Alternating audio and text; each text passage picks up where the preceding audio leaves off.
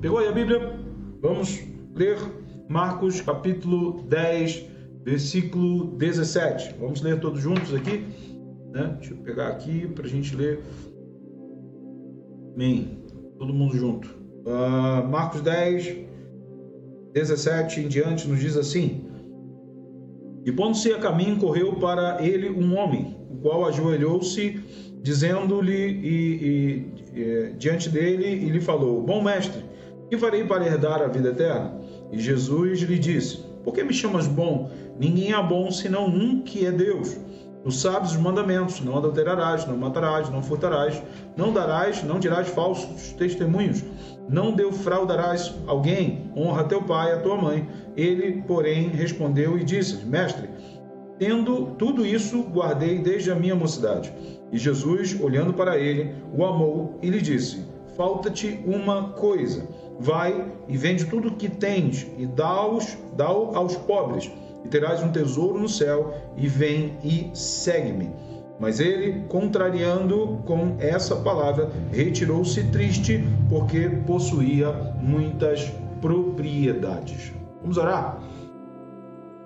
Querido Deus e Pai Jesus Cristo, diante da tua presença nos encontramos nessa noite. Queremos, Senhor, receber a tua palavra, queremos a revelação da tua palavra. Fala aos nossos corações de forma poderosa, que a revelação da tua palavra venha de encontro às nossas necessidades, Senhor. Que possamos sair daqui moldados, marcados, direcionados por aquilo que o Senhor tem a nos transmitir nessa noite, através dessa palavra, em nome de Jesus, em nome de Jesus. Amém. Amém. Glória a Deus. Uh, queridos, uh, passagem do jovem rico, a gente chama essa passagem como a passagem do jovem rico. Ela uh, descreve alguém que esteve pessoalmente com Jesus, né?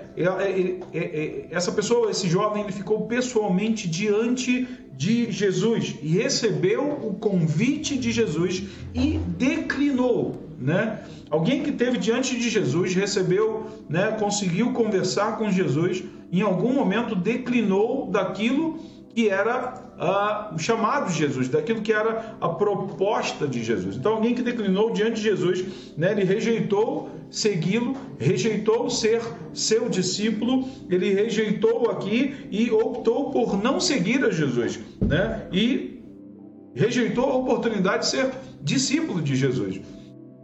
Nós vemos aqui uh, alguém que chega diante de Jesus e pessoalmente diante de Jesus e rejeita a sua proposta, né? E eu olho para essa passagem, olho para esse texto, é, tentando entender por que alguém rejeitaria tal convite de Jesus. Não, bom, pastor, a resposta é bem clara, parece bem óbvio, né? A resposta mais óbvia seria porque ele era rico, né? Mas uh, se, se fosse somente por ele ser rico, a gente estaria dizendo que uh, o reino de Deus é reino de pobre, né? Reino de Deus é reino de gente não rica, porque rico não pode ser crente. Né? Se, for, se fosse só o fato dele ser rico, né, e era um problema ele ser rico, uh, eu estou dizendo que o evangelho não serve para rico, é, é, é, uma religião para pobre. Né? E, e, não é verdade. Não é isso que a Bíblia, as Escrituras dizem. Tá? A, a resposta mais óbvia seria essa, mas uh, seguiremos realmente é, um, um, reino para pobres, não, não, é isso que a Bíblia está dizendo. Né? Uh, quanto mais pobre, santo, não é isso que a Bíblia está dizendo. Né? Nós temos aprendido, querido, que sempre existe uma informação além da informação. E é essa informação disponível que a gente quer chegar a ela. Né? Eu vejo que aquele jovem uh, rico, aquele jovem rejeitou o convite de Jesus porque possuía algo que julgava ser mais valioso. O fato dele ter dinheiro não era problema.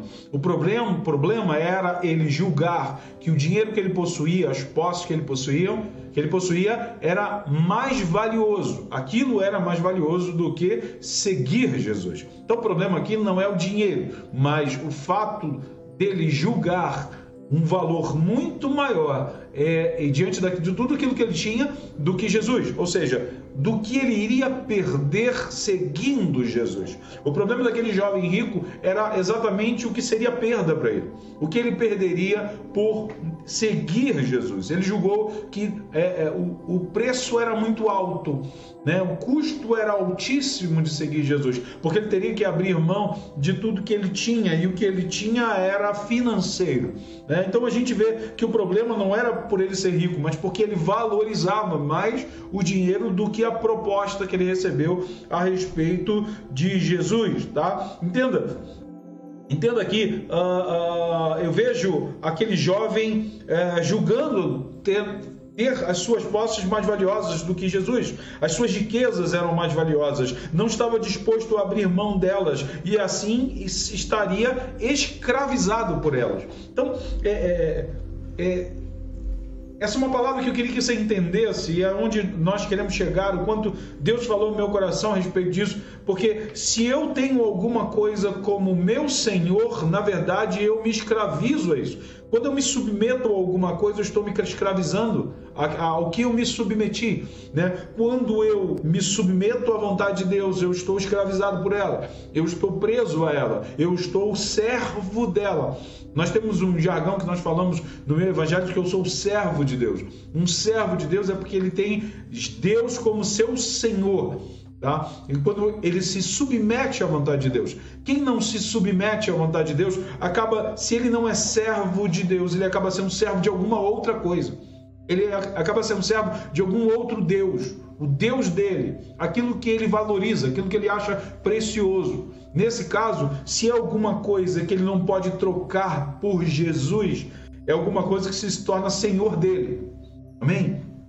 Então entenda, a gente está falando de senhorio, a gente está falando de autoridade, a gente está falando de servidão. Aquele jovem, quando ele rejeita a proposta de Jesus, ele está se submetendo e fica muito claro que ele tem as riquezas como seu senhor. Ele é escravo das riquezas, ele é servo das riquezas, porque ele não quis abrir mão disso para seguir a Jesus. Amém? Então, entendo o seguinte, querido: uh, entendo que quando alguém me domina é porque eu estou escravizado pelo que me domina.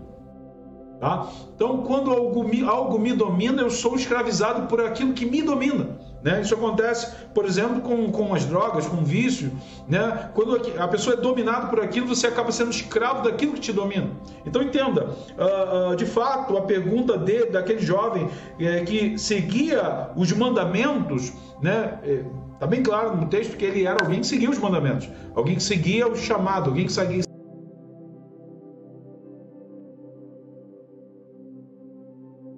seguia a palavra de Deus e queria cumprir os mandamentos. Jesus questiona ele e fala assim: Eu sigo os mandamentos desde pequeno. Não, eu sigo os mandamentos. E aí Jesus, a Bíblia diz que Jesus o amou.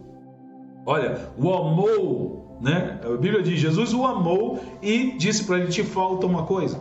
Né? Faltava ele algo. Né? Assim como falta algo para mim, para você, para todos nós. Né? E a gente precisa estar atento à voz de Jesus quando diz te falta alguma coisa. Aquele jovem ouviu essa palavra, te falta alguma. Foi a pergunta do jovem: como faço para me salvar? E a resposta de Jesus foi: você ainda tem um Senhor sobre a sua vida que precisa abrir mão para que eu seja Senhor da sua vida. Em outras palavras, Jesus estava dizendo para ele: olha, te falta algo. Sabe o que falta? Você ainda tem um Senhor sobre a tua vida. E você precisa abrir mão desse senhorio para que eu seja senhor da tua vida. Essa foi a resposta de Jesus para aquele jovem rico. Tá? Ah, faltava alguma coisa a ele, faltava ele abrir mão daquilo que ele tinha se submetido. Amém? Este escrito, não, está escrito, desculpa, no livro de Mateus, capítulo 6, versículo 24. Mateus 6, 24, está escrito que Jesus precisa ser Senhor da nossa vida, ou seja, precisamos nos submeter à autoridade dele, à vontade dele e ao propósito dele. Amém? É isso. Está escrito em Mateus 6, 24, e Jesus diz o seguinte: ninguém pode servir a dois senhores. Mateus 6, 24. Ninguém pode servir a dois senhores ele odiará um e amará o outro, se dedicará a um e desprezará o outro. Isso ele falava em relação ao dinheiro. Entenda? Então, é, quem ama o dinheiro, o amor ao dinheiro é a raiz de todos os males, né? Não o dinheiro, mas o amor a ele é, é a raiz de todos os males, por quê? Porque ele acaba sendo Senhor, ele acaba submetendo autoridade, né? E Jesus está falando que ninguém pode seguir, servir a Deus e a mamão, a Deus ou as riquezas, né? Mas mais do que é, do que nosso Salvador, Jesus precisa ser Senhor da nossa vida. E aí é onde eu queria chegar.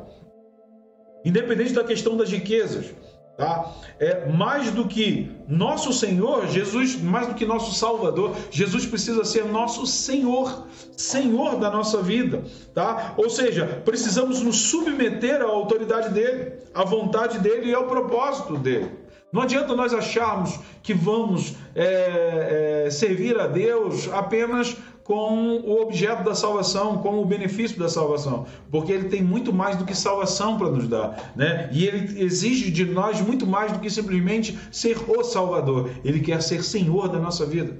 Ele quer ser Senhor da nossa história. Ele quis ser Senhor da vida daquele jovem, mas aquele jovem não quis assumir o senhorio dele. Amém? Uh, um dos maiores desafios deste tempo para aqueles que se dizem cristãos é usar o seu livre-arbítrio para decidir se submeter à vontade e à autoridade de Jesus.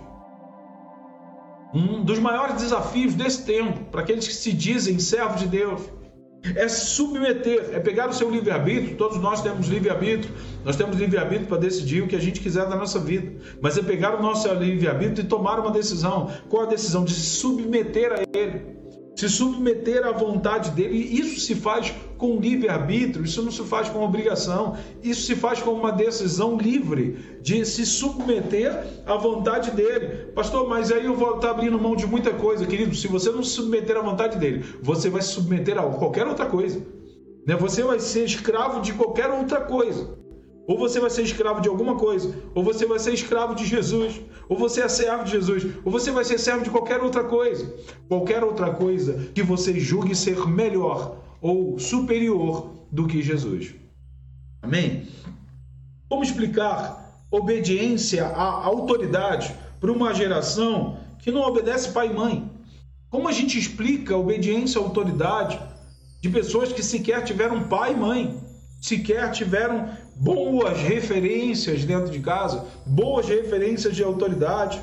Querido, para que uh, eu seja servo de Jesus, ele precisa ser além do meu Salvador, ele precisa ser meu Senhor. E eu queria compartilhar três coisas rapidamente contigo, e a primeira delas é: reconheça que Ele é a autoridade maior sobre a sua vida. Reconheça que Ele é a autoridade maior sobre a sua vida. Vamos ler aqui Lucas, abra a tua Bíblia em Lucas capítulo 19, versículo 1. Lucas 19, primeiro, né? Para a gente continuar lendo aqui a Bíblia, Lucas 19, 1. Vou abrir aqui para a gente ler juntos, tá bom? Lucas 19, 1, em nome de Jesus. Glória a Deus. Amém. Pegou aí? Fala de Zaqueu. Lucas capítulo 19, versículo 1, diz assim, olha. E tendo Jesus entrado em Jericó, ia passando, e eis que havia ali um homem chamado Zaqueu, e era este um chefe dos publicanos, e era rico, tá? Estamos falando de outro rico aqui, tá? E procurava ver quem era Jesus, e não podia, por causa da multidão, pois era de pequena estatura. Ele era pequeno, ele era baixo, não conseguia chegar diante da multidão. E correndo adiante, subiu a uma figueira brava para o ver, porque havia de passar por ali. Ele sabia que estava no caminho de Jesus aquela figueira. E ele sobe em cima da figueira, foi na frente, né, antes da multidão, subiu na figueira e ficou esperando Jesus passar. Quando Jesus chegou àquele lugar, olhando para cima, viu e disse: Zaqueu, desce depressa, porque hoje me convém pousar em tua casa. Ele não perguntou o nome, Jesus sabia, Jesus conhece, né? Jesus conhecia o nome dele, conhece o teu nome, conhece a tua história. Jesus chama Zaqueu, Jesus para assim, perto da árvore, da árvore e fala: Zaqueu, desce depressa, hoje me convém pousar em sua casa. Uh, Jesus chegou àquele lugar, olhando para cima, viu, disse Zaqueu, desce depressa, porque hoje convém pousar em sua casa. E, apressando-se, desceu e o recebeu com júbilo. Né? Zaqueu desce e recebe Jesus com bastante alegria. E vendo, todo, e vendo todos isso, murmuravam, dizendo que entrara para ser hóspede de um homem pecador. Né? Aqui a gente vê que exatamente Zaqueu ele tinha uma condição de pecador, ele era chefe dos publicanos, chefe dos cobradores de impostos. Ele não era alguém bem quisto na sociedade, ele era alguém desprezível pela sociedade. E Jesus decide ir na casa dele. Né? E aí todo mundo começa a murmurar dizendo: Jesus está indo na casa de um pecador. E levando, levantando-se Zaqueu, disse ao Senhor: Senhor, é, eis que eu dou aos pobres metade dos meus bens, e se em alguma coisa tenho defraudado alguém, o restituo quadruplicado. Então a, a decisão aqui de, de Zaqueu foi o seguinte: olha, eu vou pegar minha riqueza minhas fazendas, metade do que eu tenho, vou doar para os pobres e vou restituir todo aquele a qual, ao qual eu tenho defraudado. E disse-lhe Jesus: Hoje veio salvação a essa casa, pois também este é filho de Abraão, porque o filho do homem veio buscar e salvar o que se havia perdido. Tremendo. Zaqueu.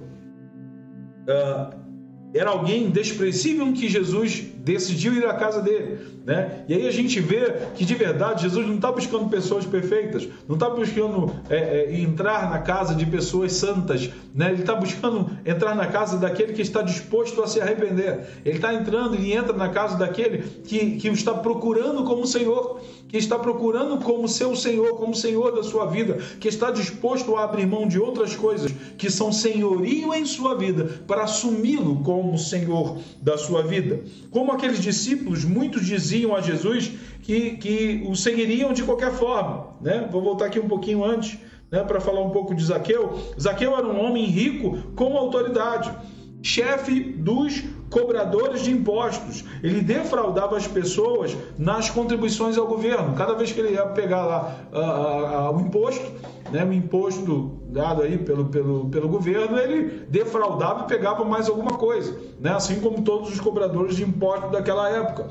É, para conhecer Jesus, ele subiu numa árvore, numa figueira, e o esperou passar. Né? Imagina que era alguém que tinha autoridade, mas que para encontrar Jesus, ele se submeteu a subir em uma árvore. Né? Pensa aí num chefe é, subindo numa árvore, pensa no teu gerente subindo numa árvore, pensa no teu coordenador subindo numa árvore, pensa no presidente da tua empresa subindo numa árvore. Né?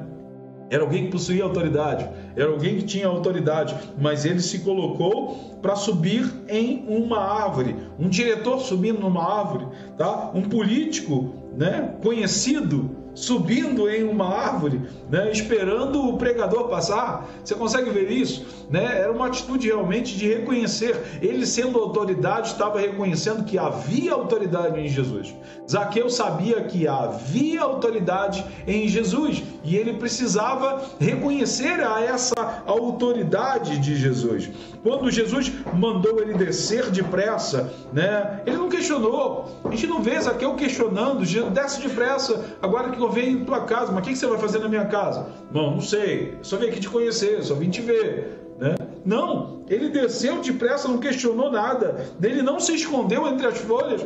Quando ele falou assim, Zaqueu, ele podia pegar a folha da figueira, tentar se esconder atrás do galho, né? Pra, ele me achou, me viu aqui. Ele poderia simplesmente se esconder de Jesus, mas quando Jesus chamou o nome dele, ele não se escondeu de Jesus.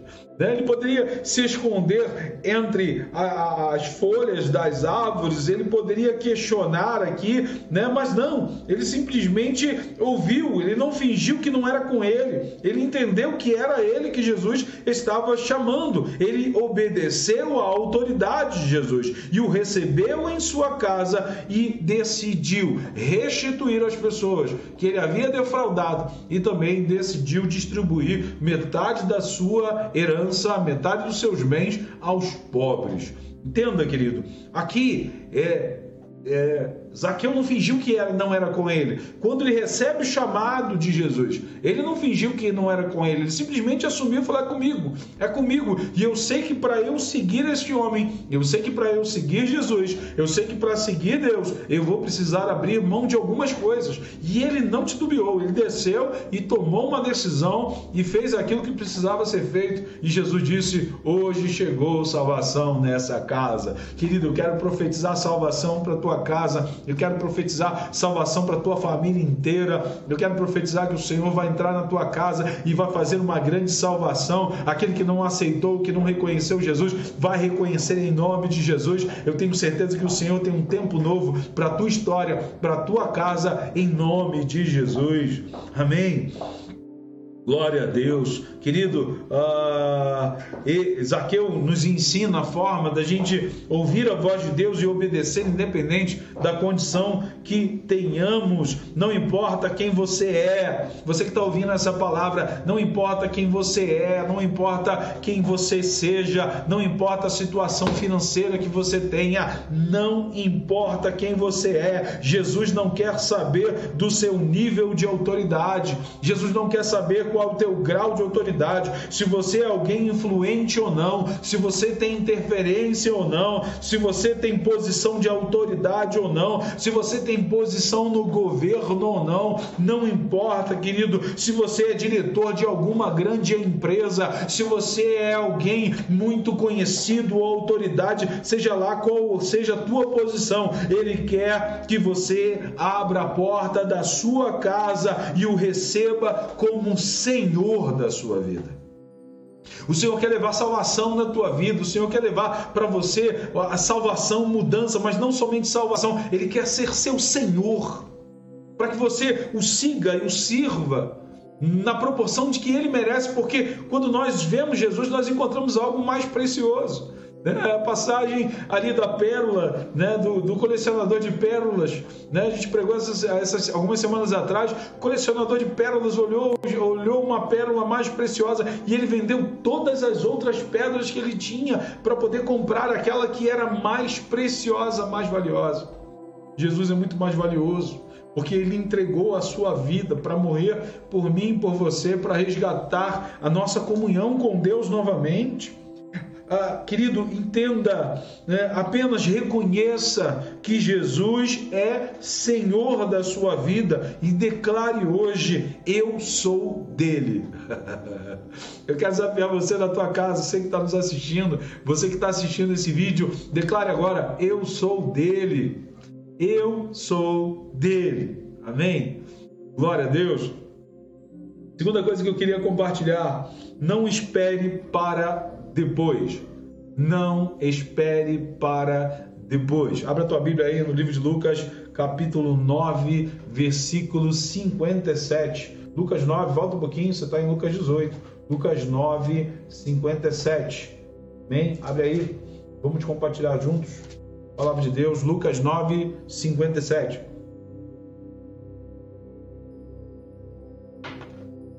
Diz assim a palavra. Lucas 9, 57.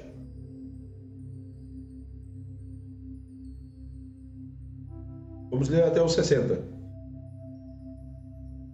E aconteceu que indo ele pelo caminho, lhe disse um: Senhor, seguir-te-ei por onde quer que fores. E disse-lhe Jesus: As raposas têm covis, as aves do céu ninhos, mas o filho do homem não tem onde reclinar a cabeça. E disse o outro: Segue-me. Mas ele respondeu: Senhor, Deixa que primeiro eu vá enterrar meu pai. Mas Jesus lhe observou: Deixa aos mortos o enterrar os seus mortos, porém tu vai e anuncia o reino de Deus. Né? Aqui abordam, Jesus está andando com a multidão, né? e aí, como aqueles discípulos, muitos dizem a Jesus que o seguirão em qualquer circunstância.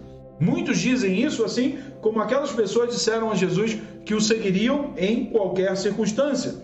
Mas não consideraram as circunstâncias, esse é o problema. Às vezes a gente fala assim: olha, Senhor, eu vou te seguir em qualquer circunstância, mas você considerou as circunstâncias? Né? Porque aqui Jesus já, já começa falando para eles: olha, uh, uh, o filho do homem não tem de reclinar a sua cabeça. Alguns possuem ninhos, as raposas possuem covis, eles têm um lugar para ficar, mas o filho do homem não tem onde reclinar a sua cabeça. É isso mesmo que você quer? E Jesus já, já os confronta dizendo assim: você considerou as circunstâncias? Você está falando que vai me seguir em qualquer circunstância, mas você considerou as circunstâncias? Jesus nunca disse que seria fácil. Ele nunca falou que seria fácil. Ele nunca falou que seria simples, tá? Na adversidade é que devemos continuar submetidos à sua autoridade. E aí é exatamente o ponto de autoridade quando a diversidade vem, a diversidade vem, é continuar se submetendo à autoridade dele, é continuar se submetendo a fazer a vontade dele. O texto não sugere que o pai daquele discípulo estivesse no caixão esperando o horário de enterrar, não era isso. Não é que assim, ó, deixa eu enterrar meu pai. Não é que o pai estava no caixão, vamos lá enterrar rapidinho para poder eu te seguir. Não. O que ele está querendo dizer de alguma forma aqui não, não era isso. O que ele estava querendo dizer é que é, é, ele iria seguir Jesus depois que o seu pai morresse. É, ele estava dizendo assim, Senhor, é, é, esse não é o tempo, ainda não dá, meus pais estão vivos. Então deixa os meus pais, depois que eles falecerem, aí, aí eu enterrar meus pais, aí eu, eu vou te seguir. Essa foi a resposta que eles deram a, a Jesus. E aí Jesus disse uma palavra bem dura, dizendo: Deixe os mortos enterrar os seus mortos. Né? Uh, quanto, uh, quantos estão esperando algo acontecer para seguir Jesus? Quantas pessoas hoje estão esperando algo acontecer, dizendo, ó, deixa passar isso, aí depois eu começo a, a servir a Deus. Deixa acontecer tal coisa, e depois eu vou, vou, servir a Deus. Quantas pessoas hoje, né? Talvez seja a tua história, você quer seguir a Jesus, sabe que é o caminho, mas acho que ainda não é a hora, né? Acho que ainda não chegou o momento. Querido, quando é o momento? O momento é quando Jesus chama, e Ele está te chamando, e Ele está nos chamando para servi-lo, para assumi-lo como Senhor da nossa vida, né? Ele, ele, ele, ele, às vezes a gente fica esperando alguma coisa acontecer, às vezes a gente fica esperando ah, quando o filho se criar, né? Quando eu arrumar um emprego, ah, ou quando eu casar. Tem gente que está esperando casar para servir a Deus, né? Ou quando ah, eu passar a minha juventude. Tem gente que está esperando ficar velho. Depois que ficar velho, não, eu, deixa eu passar minha juventude, eu aproveitar tudo que tiver. Depois eu sei que eu vou seguir Jesus, querido. A hora é agora. Né? E o Senhor está te chamando agora. É, Zaqueu, naquele momento, não ficou esperando né, falar assim: não, Senhor, agora não. Não, é imediatamente. Porque o Senhor está chamando a gente imediatamente. Não espere para depois. Não estabeleça condições. Hoje é o dia de decidir segui-lo, assumindo como Senhor da sua vida. Querido, não deixe para depois. Não ache que vai ter tempo, porque a gente não sabe qual é o tempo. A gente não sabe o dia de amanhã.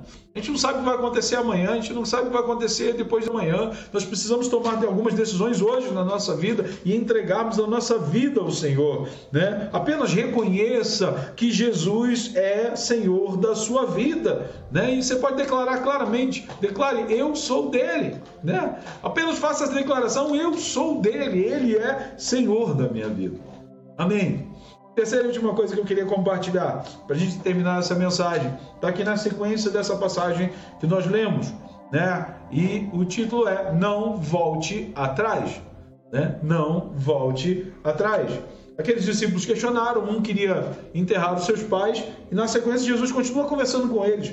Vamos lá, Lucas capítulo 9, versículo 61. Disse também outro: Senhor, eu te seguirei. Olha a declaração dele: Senhor, eu te seguirei, mas deixa-me despedir primeiro dos que estão na minha casa.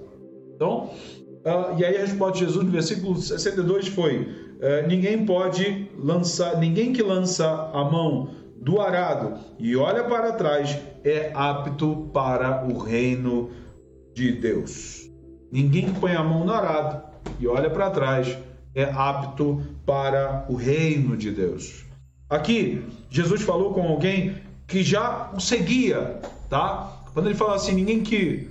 Ah, mas Senhor, deixa que eu. Era alguém que de verdade já o seguia, né? Já e voltava os olhos para os que estavam em sua casa. Era alguém que já tinha tomado uma decisão, que já estava seguindo Jesus, já era discípulo de Jesus, só que estava agora, nesse momento, olhando para trás, olhando para os de casa, né? olhando para algo que já havia despriorizado.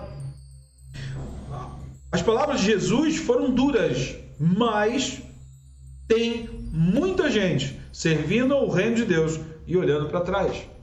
Tem muita gente que serve ao Senhor, mas continua olhando para trás. Tem muita gente que diz ele é Senhor da minha vida, mas de alguma forma está olhando para trás, está olhando para outras coisas que, de algum momento abandonou.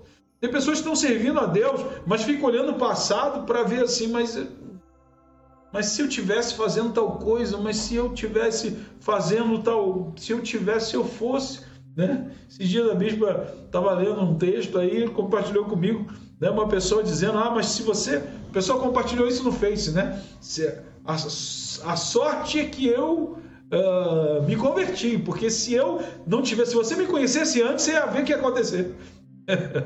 Fala misericórdia.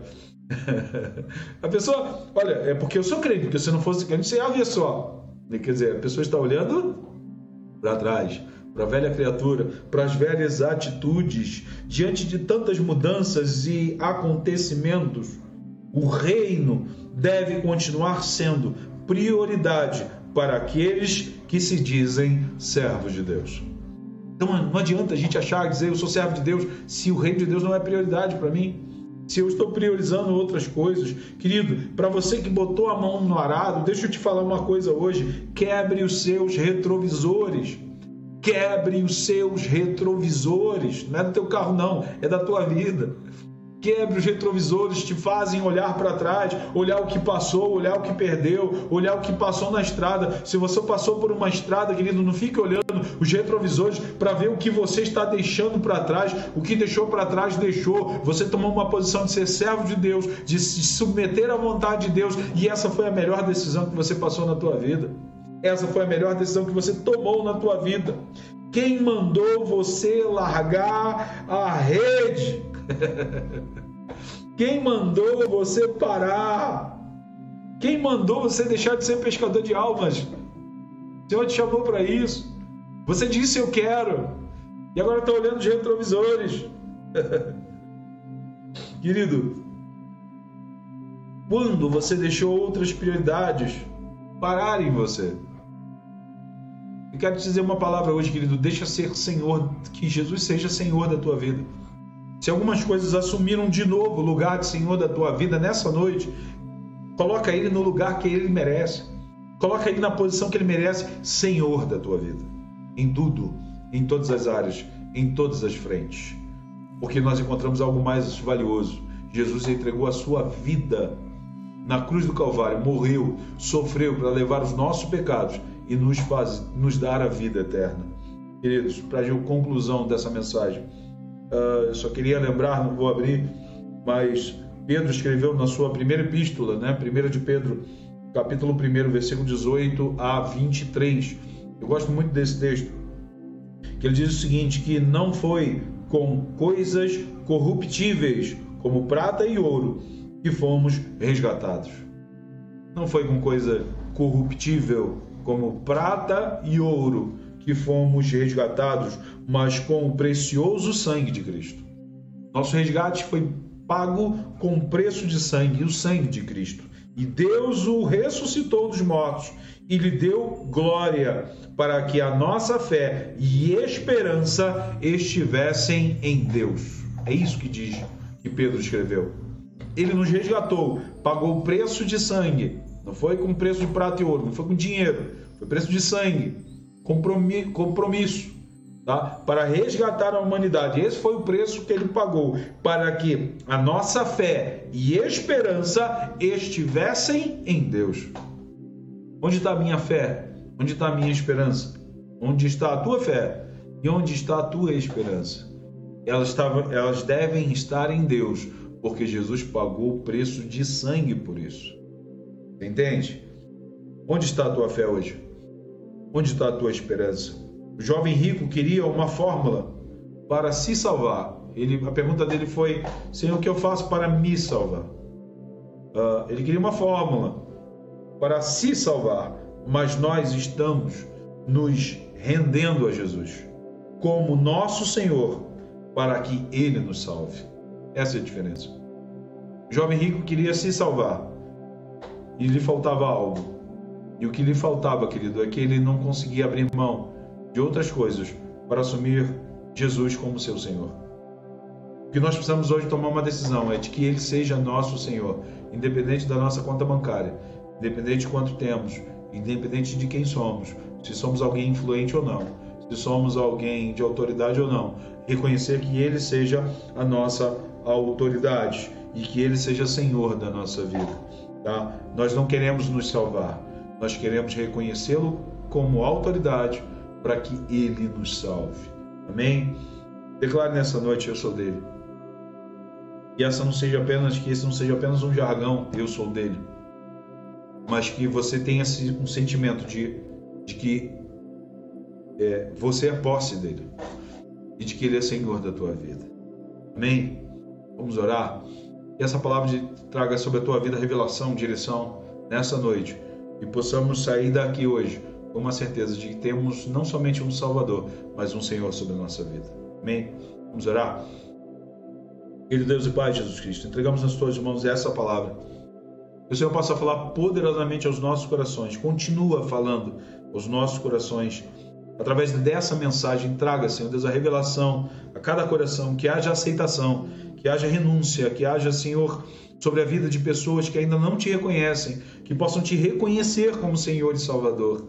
Em nome de Jesus. Entregamos cada uma dessas vidas nas tuas mãos, aqueles que se declararão, Senhor Deus, como cristãos, como servos teus, aqueles que estão declarando eu sou dele, eu sou dele, que o Senhor possa tomar posse dessa palavra, Senhor, e que o Senhor possa trazer sobre cada uma de nossas vidas, Senhor, o teu senhorio e a tua direção, porque não queremos olhar para trás, não queremos olhar para as coisas que passaram e entender que daqui para frente é uma caminhada contigo, com tudo aquilo que o Senhor tem disponível para nós e com grandes coisas que o Senhor tem para realizar em nossa vida e através de nós, em nome do Pai, do Filho e do Espírito Santo de Deus.